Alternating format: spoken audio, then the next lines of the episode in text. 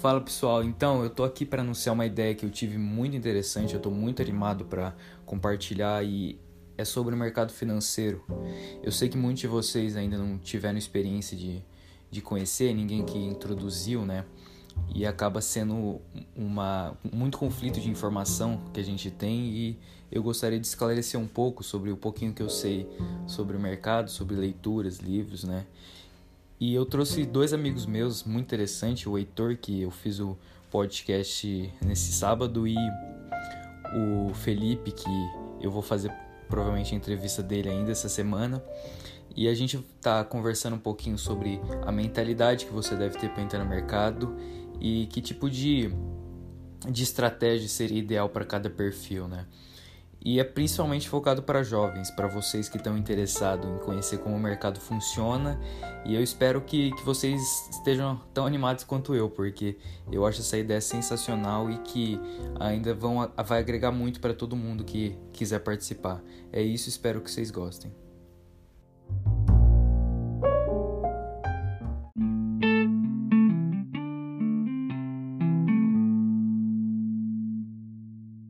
Tarde, Luquinha. Boa tarde, Heitor. Obrigado pelo convite, primeiramente. É, cara, eu queria falar um pouco aqui que eu acho que uma coisa muito importante de ressaltar quando a gente está falando sobre investimentos, né? É pensar primeiro na pessoa, na pessoa que está por trás. Quem é, né? Aquele que vai investir. Porque isso é assim, uma pergunta crucial para você saber como você vai aportar, em que e para que prazo, né? Então, acho que vale a pena a gente render falando em cima disso também. É, eu acho que, agora fazendo minhas considerações também, eu acho que muita gente às vezes confunde investimento com enriquecimento. Então, acho que o investimento é uma forma de você multiplicar o seu patrimônio e, e garantir a longo prazo uma certa liberdade financeira. Mas isso não é sinônimo de você enriquecer ou ficar rico próprio Warren Buffett, por exemplo, a sua primeira fonte de renda mesmo foi empreendendo. Depois, ele com esse dinheiro conseguiu alguma rentabilidade investindo. Então, não, não se iluda achando que investimentos vai te deixar rico. Uhum. É e até o próprio podcast diz o nome, a gente tem o intuito de, de dedicar isso para jovens, assim, pessoas que estão começando, tipo, a pensar na faculdade, no que vão trabalhar, né? E vão se interessar por várias coisas, mas o investimento assim fica à parte, tipo, acaba deixando essa, esse lado para, por exemplo, para os bancos assim, para poupança aqui, que é muita gente acaba confundindo, né, com o investimento. E eu acho que a, a nossa ideia principal é, é, compartilhar como que você pode fugir dessa corrida do rato, corrida de ratos, né, que de você trabalhar para para se sustentar, mas fazer a, a, sua renda trabalhar por você, né? Gerar esse patrimônio, proteger da inflação. E você deve estar se perguntando por que, que você deveria aprender sobre isso e não delegar isso para outra pessoa. E, e, se vocês puderem, o, o Felipe e Heitor, darem sua opinião a respeito disso. Por que, que você acha que é importante aprender sobre, sobre investimento e não deixar isso para, tipo, um, por exemplo, um gestor do banco te dar essa informação? Uhum. Bom, eu vou, vou falar primeiro agora. Eu acho que, primeiro, começando do ponto que a gente é jovem e quanto antes a gente começar, melhor, isso é fato. Quanto antes a gente começar, mais a gente participa do efeito bola de neve, que isso a gente pode falar mais para frente. Mas muitas vezes o, o banco, um gestor de banco, é, ele ganha para investir o seu dinheiro. Isso é fato, ele não investe de graça. Então, muitas vezes o investimento não não é totalmente imparcial e relacionado aos seus interesses. Então, de uma certa forma, tem uma influência do gestor, dos interesses do banco. Então, eu acredito que também você sabendo, você entendendo o investimento, e os tipos de investimento, talvez é, você consiga entender um pouco melhor e saber qual que é, se encaixa melhor com a sua personalidade. E, poxa, não, não existe é, investimentos errados ou não. Acho que existem tipos de investidores e tipos de investimento. Felipe. Muito bom. É, então, Luque, eu queria até dar um exemplo, agora que você falou do porquê não delegar né, a decisão do investimento, mas dá para ver que é tão importante essa coisa de aprender por si mesmo e criar o seu perfil para você conseguir atuar no mercado financeiro, que alguns dos investidores que eu sigo, assim, caras muito bons, mas que não estão muito na, no mainstream da mídia, tiveram carteiras que renderam, assim, excepcionalmente. Esse ano renderam 40% no ano de recessão mundial completa, entendeu? Ah, seguindo só os princípios que eles definiram para si, para investir. Enquanto isso, eu vi muito muito fundo de investimento, sabe, rendendo negativo junto com o Ibovespa, assim, de gestores imensos com dinheiro de sabe sei lá quantas milhares, dezenas de milhares de pessoas, e é uma coisa que você fala, poxa, a pessoa é profissional, ela vai saber o que fazer com o meu dinheiro, mas o mercado financeiro é bem democrático e ele não está ligando muito para quem você é, entendeu? Então acho que é de suma importância você fazer isso, porque é melhor você perder, se perder ciente de que você seguiu princípios valiosos para você, do que você só confiar o teu dinheiro nas mãos de qualquer pessoa aí, né? Uhum. Sim, excelente essa parte que você falou, né, do gestor não ter essa, tipo, ele ter os vieses ideológicos dele, né, tipo, você não tá isento disso. É importante você sempre saber por que, que você está investindo, sabe sua estratégia por trás, porque nos momentos de crise, é, quem não tem estratégia vai ser o primeiro a perder dinheiro. Por Sim. exemplo, em 2008 as pessoas foram ao caos total porque todo mundo estava tão confiante, né, da, do que da, da economia americana. Eles achavam que não podia falir. É a mesma história de 29, né, cara? A mesmíssima história, repetida menos de um século depois. Então, uhum. assim, é uma coisa que vai acontecer periodicamente, crises envolvendo o mercado financeiro e especulação, que foi também o caso de 2020, né? A bolsa no topo histórico, atrás de topo histórico, todo mundo falando em bolsa, sextuplicou a quantia de CPFs cadastrados e deu no que deu, né? Todo mundo uhum. abrindo mão da sua posição aí. É interessante também falar, né, de, de hoje em dia que está tendo essa, essa, esse boom assim na, no mercado de valores por causa das empresas de tecnologia, né, especialmente a Tesla, que tá um monte de gente entrando no mercado, mas acaba se envolvendo com especulação, sabe? Uhum. Acha que está investindo, mas não tem nenhuma estratégia por trás. Então é, é bom você se ligar nisso, né? Sem dúvida.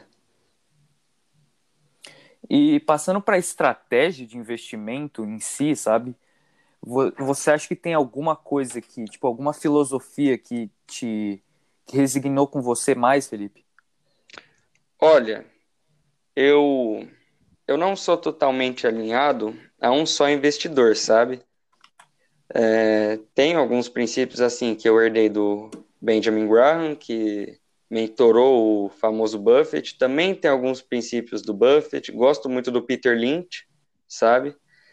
Mas eu acho que o, uma coisa que eu sempre peguei para mim, independente do, do, do investidor, do, do plano dele, é que você não está comprando uma ação, você não está pagando 200 reais, 50 reais, uhum. mil reais num, num, em algo virtual. Você está pagando uma empresa, você está se tornando um sócio. É fundamental você saber se você queria realmente ser um sócio daquela empresa, porque é isso que você está fazendo. Você está colocando seu dinheiro lá, acreditando na prosperidade do negócio, entende? Então, outro princípio que eu levo é que boas empresas sempre ficarão mais caras. Se você estudar, ver todos os indicadores que você usa, às vezes você usa fluxo de caixa, valor patrimonial líquido, preço por valor patrimonial líquido, não importa. O que importa é que você tem que estar investindo num negócio bom, mesmo que esteja caro, mesmo que esteja mil reais, porque boas empresas sempre vão ficar mais caras. É uma coisa que vai te ajudar a manter a cabeça no lugar. E mesmo quando cair bastante o preço, o que, que você vai fazer? Você não vai abrir mão da tua posição, você vai comprar, porque você confia no negócio. Sim, sim. E, o Heitor, e aquela parte que você estudou do, do Buffett, que você, entende um pouquinho sobre como ele mudou a estratégia de investimento? Tem alguma coisa fala sobre Não, isso? eu digo assim, é, o, o Buffett é um dos principais, um dos princípios, né, do, dos, um dos pilares do investimento dele é o tempo. Então, é, você vê realmente a história dele, meu, o que ele, 90% do patrimônio dele, 90% do patrimônio que ele tem hoje, é, foi depois dos 75 anos, 80 anos. Então, meu, o tempo é, é imprescindível uhum. para uma boa rentabilidade. E como eu disse, o efeito bola de neve. Então, sempre mensalmente ou periodicamente, você realmente fazendo esse aporte, investindo em empresas, seja em ações, como propriamente o Felipe disse, seja em renda fixa, ou fundo imobiliário, e, uhum. etc. Então, o tempo eu levo como um, da, um dos pilares do investimento. E que propriamente também, como reforçando um pouco o Felipe disse, é, às vezes você, não está comprando um, um, um, simplesmente uma ação, mas é realmente se tornando sócio, que você acredita não simplesmente no, nos números que ela apresentou, na lucratividade, na rentabilidade ou ou que seja, mas sim também na governança dessa empresa e das pessoas que trabalham lá dentro.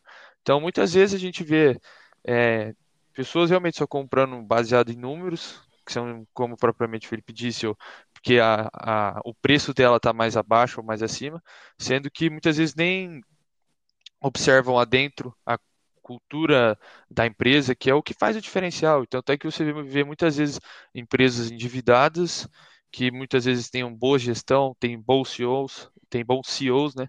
Boas, é, bons uma boa corporativa dentro da empresa faz com que essas vezes uma dívida que você viu lá na, nos números, poxa, essa empresa está endividada ou não, faz com que você se arrependa no futuro e essa empresa se torne lucrativa e não, e não mais endividada. Então, às vezes é o que o Felipe disse, vai passar por oscilações de preço, vai passar realmente por momentos de crises muito fortes.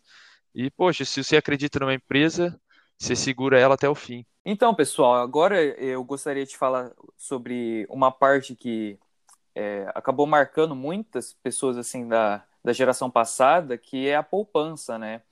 Que acaba sendo o que a maioria das pessoas que não tem nenhum conhecimento acabam entendendo por investimento.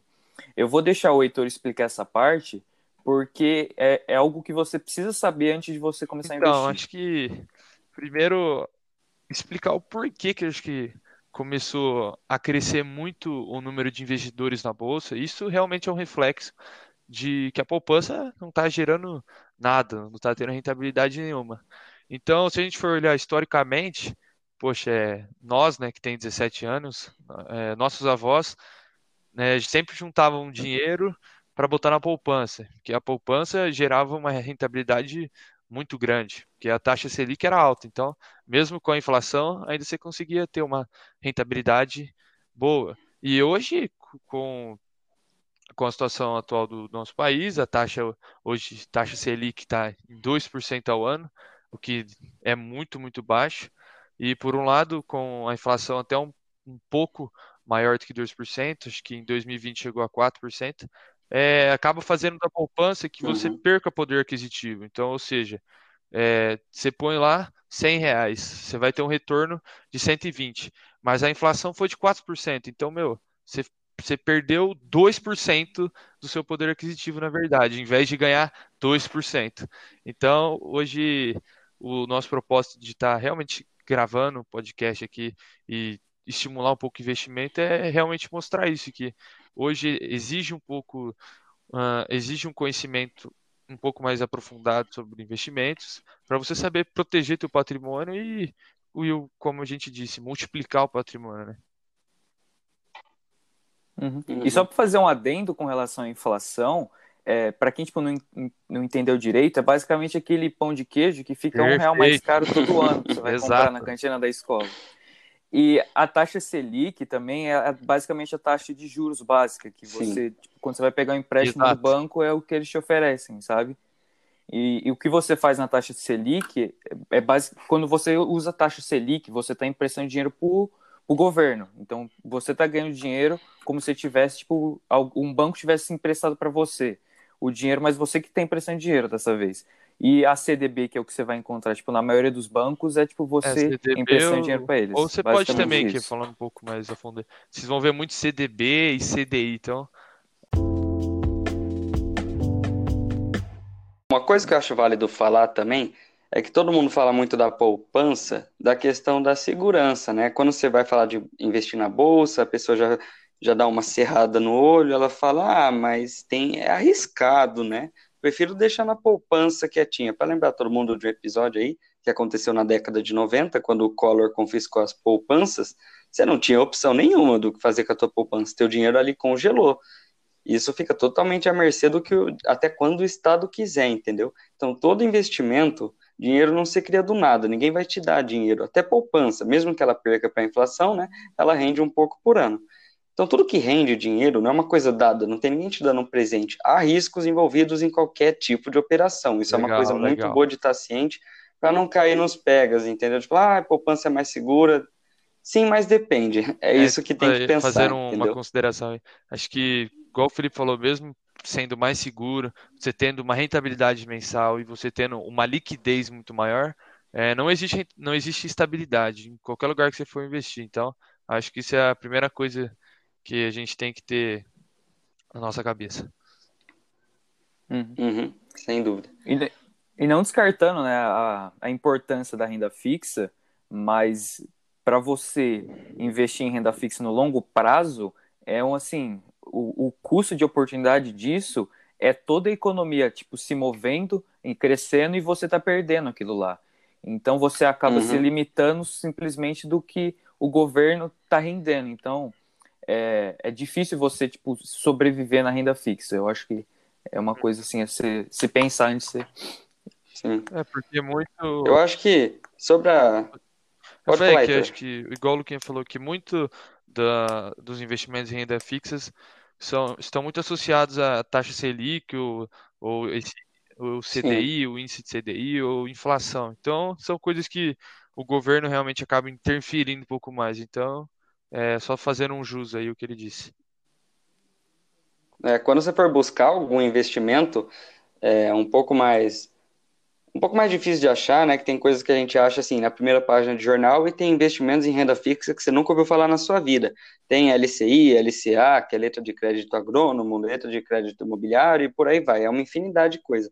Mas sempre vai ter uma rentabilidade ali. Você vai ver 95% do CDI mais taxa é, 100% da Selic, mas não sei o que. Então, são padrões bem básicos de juros. Mas agora uma coisa que eu acho válido falar para quem está começando, porque a pessoa realmente não vai ter noção do que investir, né? Ela não sabe o que, que ela compra.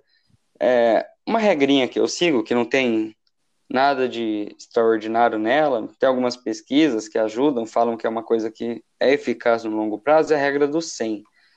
Você pega a sua idade, você subtrai 100 e essa é a porcentagem que você tem que ter de renda variável na sua carteira. Por exemplo, eu tenho 17 anos agora.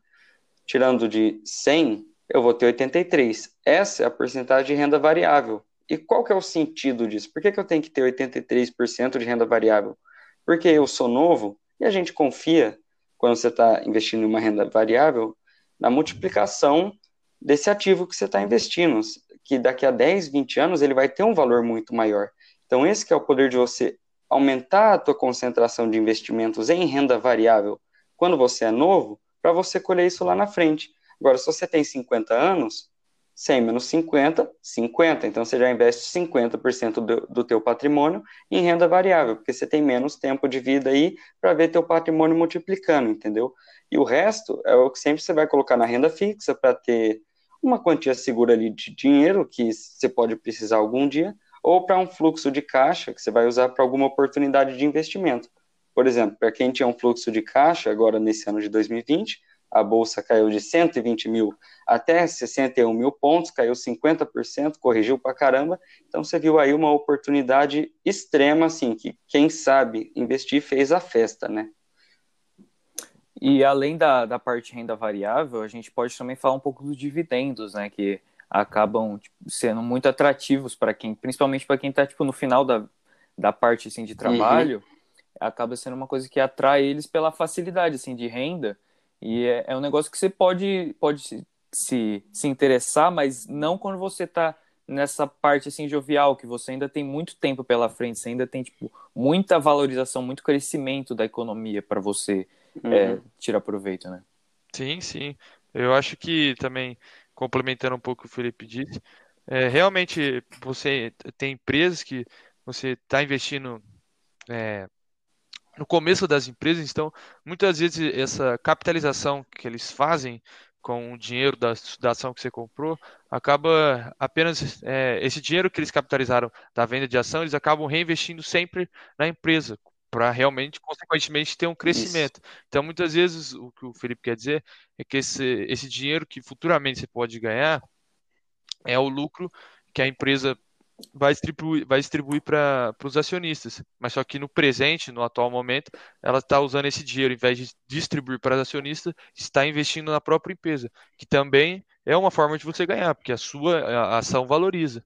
Então, é importante ter isso em mente. Uhum. É tanto que o Warren Buffett, né, que a maioria das pessoas sabe, maior investidor vivo aí, ele tem, ele é CEO da Berkshire Hathaway, né? Aquela empresa super valiosa, holding lá nos Estados Unidos. E ele fala: como assim você quer dividendos? Você está investindo na minha empresa e você quer dividendos?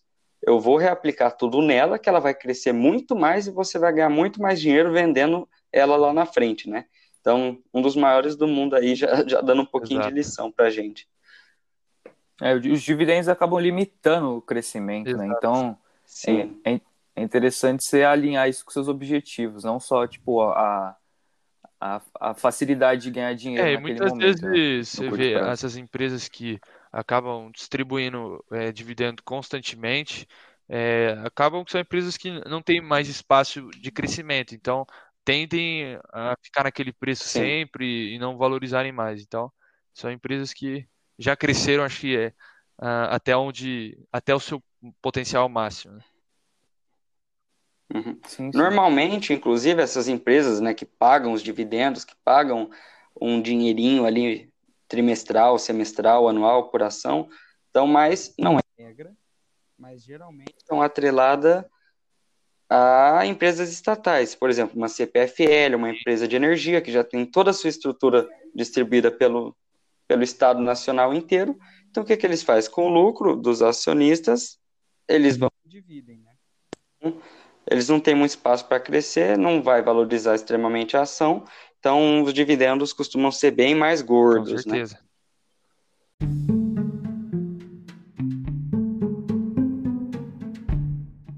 Muito pensativo essa semana, né, quando eu estava estudando meus investimentos, porque ainda sou um iniciante, né, e tem alguns princípios que às vezes a gente esquece, a gente desvia, e aí tem muitos relatos de pessoa que fala assim: nossa, eu comecei e fiquei excitado com os assuntos da bolsa, mas acabei com o tempo deixando, fiquei um ano sem fazer nada. Então é bom para você ter uma constância, você desenvolver algumas coisas que muitos especialistas antes de você desenvolveram, né? É aquilo que o Newton chamava de ficar sobre o ombro de gigantes. Então, para quem está começando, é, é primordial não pensar tanto nos seus aportes, mas pensar em fazê-los, sabe? Não ficar, ah, eu compro Itaú, eu compro Santander, eu compro Vale. Não. Daqui a 10 anos, daqui a 20 anos, isso não vai fazer diferença. Então, uma das filosofias que eu gosto muito é a filosofia do pay yourself first. Que ela consiste em quê? A partir do momento que você recebe a tua renda mensal, né, se ela for fixa ou se você recebe uma quantia, dependendo se ela vem fracionada, é muito importante você, antes de gastar com qualquer coisa, você destinar um valor certo, seja 10%, 20%, 30%, aquilo que tiver de acordo com a sua realidade, para investir primeiro, entende? É, primeiro você faz o teu aporte, depois com o que sobra, você ajusta para os seus gastos. Porque senão a gente cai em uma coisa que, querendo ou não, todo mundo é preguiçoso, né? Todo mundo fala, ah, não, melhor não a gente gasta, gasta, gasta, paga conta, no final sobra aqueles 5% para investir, e aí acaba que nem isso a gente coloca, né? Então é muito importante a gente partir desse princípio de, do pay yourself first, porque isso ao longo de meses, ao longo de anos, você com certeza vai gerar uma carteira excepcional, vai ter rendimentos excepcionais, vai reaportar eles, entendeu? Todo mês, aquilo que eles te renderem, você não vai gastar, você vai comprar mais, para que você não tenha que depender um dia do INSS da vida, né? De alguma aposentadoria estatal ou até fundos de aposentadoria. Então, acho muito válido a gente começar falando nesse ponto.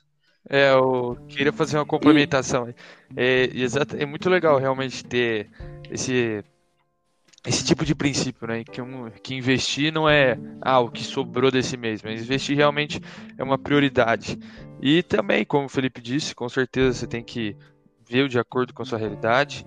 E o quanto realmente você pode investir e também o que está de acordo com o seu objetivo. Então, muitas vezes, poxa, você tem, você tem um objetivo a curto prazo, vamos falar de dois, três anos. Então, você fazer um aporte de sempre 20%, 20%, você consegue ter uma meta previsível. Então, você consegue ver, meu, eu aportando tantos, tanto de dinheiro esse mês, você consegue ter mais ou menos uma previsão de que daqui dois, três anos você consiga bater sua meta. Poxa, daqui três anos minha meta é ter um carro de 50 mil reais. Então, quantos, quanto aporte eu tenho que fazer para chegar a esse a esse número que eu quero. Claro que existem multi, multifatores que influenciam isso, não é extremamente previsível. Já dando um ênfase. Com certeza existe variação da bolsa, variação de ação, mas é uma coisa que se torna um pouco mais próximo do seu objetivo. Uhum. Sim, e só para ser claro para quem está escutando, eles estão falando da parte de renda variável, acaba sendo, que acaba sendo confundido, né? Investir sim, com, sim. Com, a, com a parte de renda fixa e renda variável. Mas a, a parte para quem caiu de paraquedas aqui não está muito ligado sobre o que é a bolsa de valores, é, vocês primeiro precisam entender quais são os seus objetivos financeiros, sabe? Para quem é jovem, isso talvez pode parecer um pouco assim fora da, fora da realidade, mas é, se você já sonhou em ter tipo o seu próprio, tipo se você ter sua própria casa, assim, ser independente, a liberdade financeira de, de trabalho, né? Sim, sim, ter sua própria liberdade para você fazer o que você quiser é, um do, uma, uma, das maneiras mais assim adequadas de você é, ir nesse modo é, é, você tem um patrimônio, sabe? Você juntar com o tempo. E, e, a parte de aportes que o Felipe falou é extremamente crucial né, nessa parte. Com certeza. Uhum.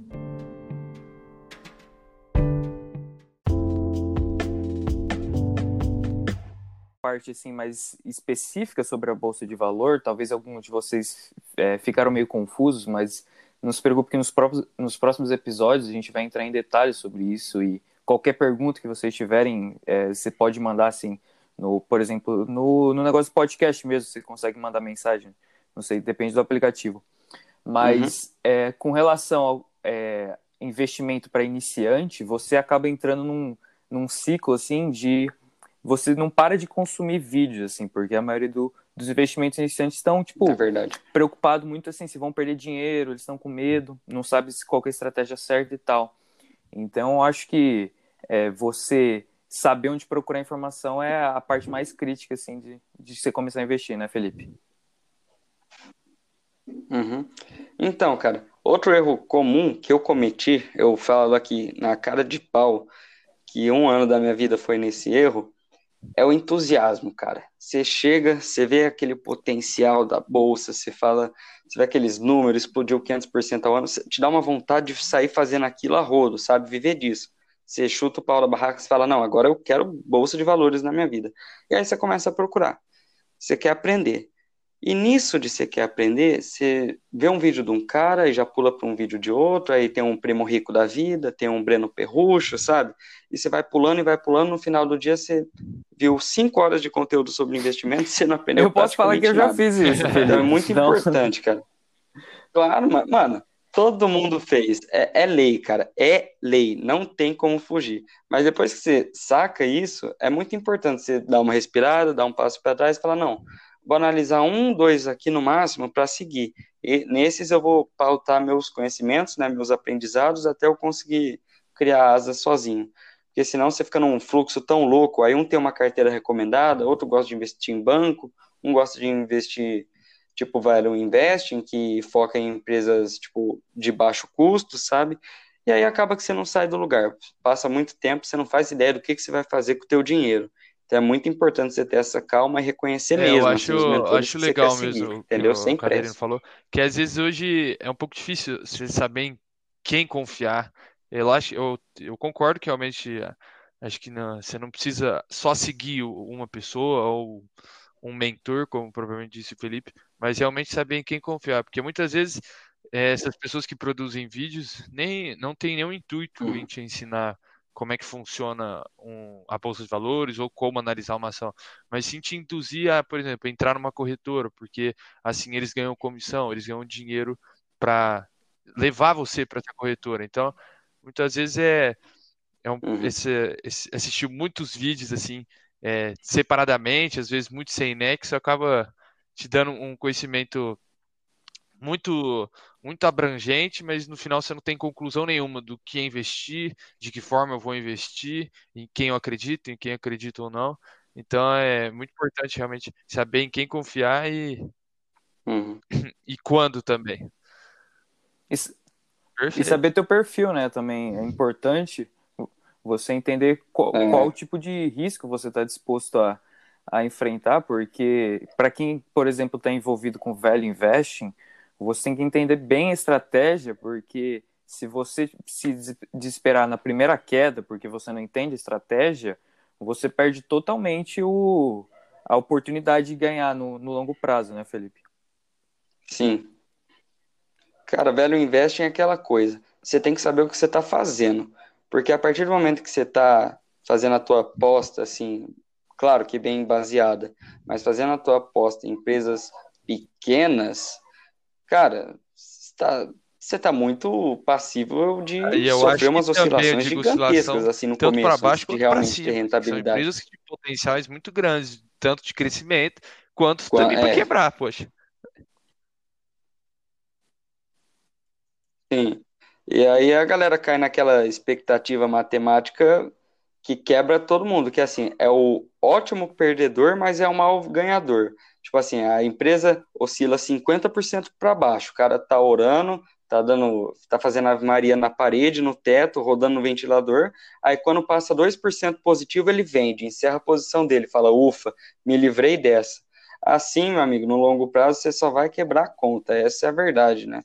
Não dá, você tem que cortar suas perdas rápido e deixar o lucro rolar. Uhum. Assim, segue uhum pega na mão de Deus e vai, né? É, o, é um dos segredos básicos para uma, das uma das filosofias que eu mais, assim, é, resignei, quando eu vi, assim, na hora eu, eu entendi que, tipo, era certa para mim, era de você, chama assim, keep simple stupid, que é, tipo assim, você mantém sua estratégia simples e, e qualquer um pode entender ela, e, e de qualquer jeito que você uhum. faça ela, ela ainda, assim, tipo, tem uma estratégia por trás, então...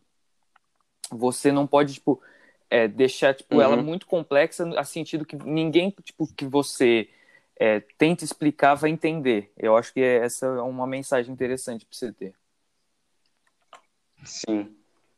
Muito bom isso. Muito bom. Eu acho que. Porque, cara, investimento é uma coisa que dá para você cair na infinidade matemática, explicar com número, com algoritmo, e aí você já perdeu a essência do negócio. Porque é uma coisa assim, para quem realmente vai querer se especializar nisso para a vida, né? Então, o simples é. realmente é o que funciona. E é o que vai te garantir resultado. Investir é fácil, não né, Felipe? Jeito. Mas é, é, difícil para quem Sim, eu acho não sabe o que está fazendo. Você fica Sim. preso exclusivamente a, a, estatísticas e algo desse também é um, eu acho um grande erro, porque muitas vezes a, a, bolsa de valores não são, não é simplesmente números, mas eu, eu, vejo a bolsa como uma tradução do comportamento humano. Então você vê, meu, muita muita gente compra emanada uhum. por uma influência. Poxa, muita gente uhum. quer essa ação por conta que falaram que essa ação vai bombar no tal ano, então, poxa, muita gente compra e, consequentemente, a ação sobe. Então, a euforia do mercado tá, tá alta. Então, muitas vezes, acho que os números são uma tradução do comportamento humano. Então, às vezes, você olhar o número como uma matemática simplesmente, ah, eu comprei isso, vai virar isso, não, acho que é errado. Então, o mercado é imprevisível e realmente tem riscos a, a serem uhum. tomados. Uhum. Sim, sim. É, imprevisível com aquele com grau certeza. de previsibilidade também, né? Esse que é o paradoxo, porque, por exemplo, a famosa Tesla aí que tá todo mundo falando, cara, 720% em um ano de recessão, sabe?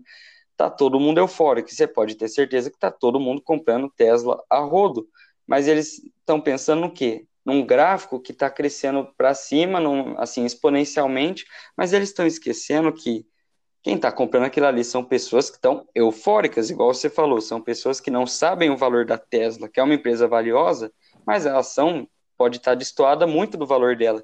E a hora que vier mesmo a ação para o valor, cair 200 dólares, que seja, aí começa todo o ciclo é, de novo. É a história que se repete em, infinitamente. Em bons momentos, as pessoas esquecem dos maus momentos, e, e vice-versa, então... É. E, e as pessoas também são muito aficionados com uma história bonitinha, né? Da, da ação vencedora, da ação que vai deixar elas milionárias, do, do futuro, uhum, a Magalu. Da, da, energia renovável, que no futuro vai render alguma coisa. Então, tipo, se você for junto com a manada, uhum. é nisso que você vai se envolver. Em especulação e, e, e falta de é. controle sobre o seu patrimônio, né? Sim, sem dúvida. E outra coisa que eu acho válido, para quem não sabe o seu perfil de investidor, tem muitas corretoras, que é a plataforma que você investe na bolsa de valores, que elas disponibilizam um testezinho, sabe? Tem algumas perguntas, algumas algumas coisas lá, você faz o teste, ela te designa para um perfil específico de investidor para você começar. Quantas porcentagens você coloca em quê? Então é uma coisa que é útil para você ter uma direção no começo, né? Só ressaltando Sim. aqui. E, e para finalizar esse podcast, eu só queria passar a mensagem assim que para quem está começando a investir pode parecer tipo um, um mundo assim de, de diversificação, de dificuldade que, que você tem para aprender, né? Mas não, não fica tipo paralisado com isso, sabe? Tenta tipo começar pela coisa mais simples que você tem, que é por exemplo poupar o dinheiro no final do mês, uhum. É, tentar tipo ver quais Perfeito. coisas estão gastando. É, eu também acho que gastos, não ficar se prendendo muito a sigla, assim. o termo técnico, o termo inglês, que acho muito, muitas vezes isso sim, sim. amedronta muita gente e deixa muita gente confusa. Mas é muitas vezes o propósito realmente desses dessas siglas tudo é te amedrontar mesmo, é criar uma supremacia, mas é esquece todo tipo de sigla e tenta estudar pelo realmente o conceito disso, que vai facilitar muito e foi assim que eu comecei. É. Sim. Se tiver uma coisa que é assim, para levar disso, é três passos básicos: economizar, investir, repetir. Só isso que ao longo dos anos vai dar tudo certo. É, assim como o Felipe falou, a gente vai finalizar esse podcast, né? Eu espero que todo mundo tenha aprendido alguma coisa, levado para alguma coisa na prática, né? né? E, e, eu, e eu queria que vocês é, é, finalizassem, né? Dessem seus últimos, seus últimos salve, né? Para quem vocês quiserem. Ah, eu acho que. Faz tua consideração Poxa, aí, Heitor. Achei que algum dia eu poderia entrar por, por esse mundo, esse, começar a entender um pouco o mundo do investimento, que para mim sempre foi muito obscuro e para muita gente ainda é, mas é, vai ser uma coisa que eu vejo no, pelo menos para nós que estamos começando a vida, uma coisa que vai fazer parte do nosso cotidiano até o fim da nossa vida. Então, acho que é essencial saber o mínimo também para não te passarem para trás. Uhum. Então, depois de tudo isso, você com certeza tem algumas coisas para levar aí para já começar amanhã. Você já tem alguns princípios para levar, para saber o que fazer. E o que importa é nunca parar na caminhada, né? Mesmo que um passo de cada vez, não importa quão devagar, uma hora você Valeu. chega. Então, muito obrigado aí, Luquinha, Heitor, e até a Valeu. próxima. Valeu.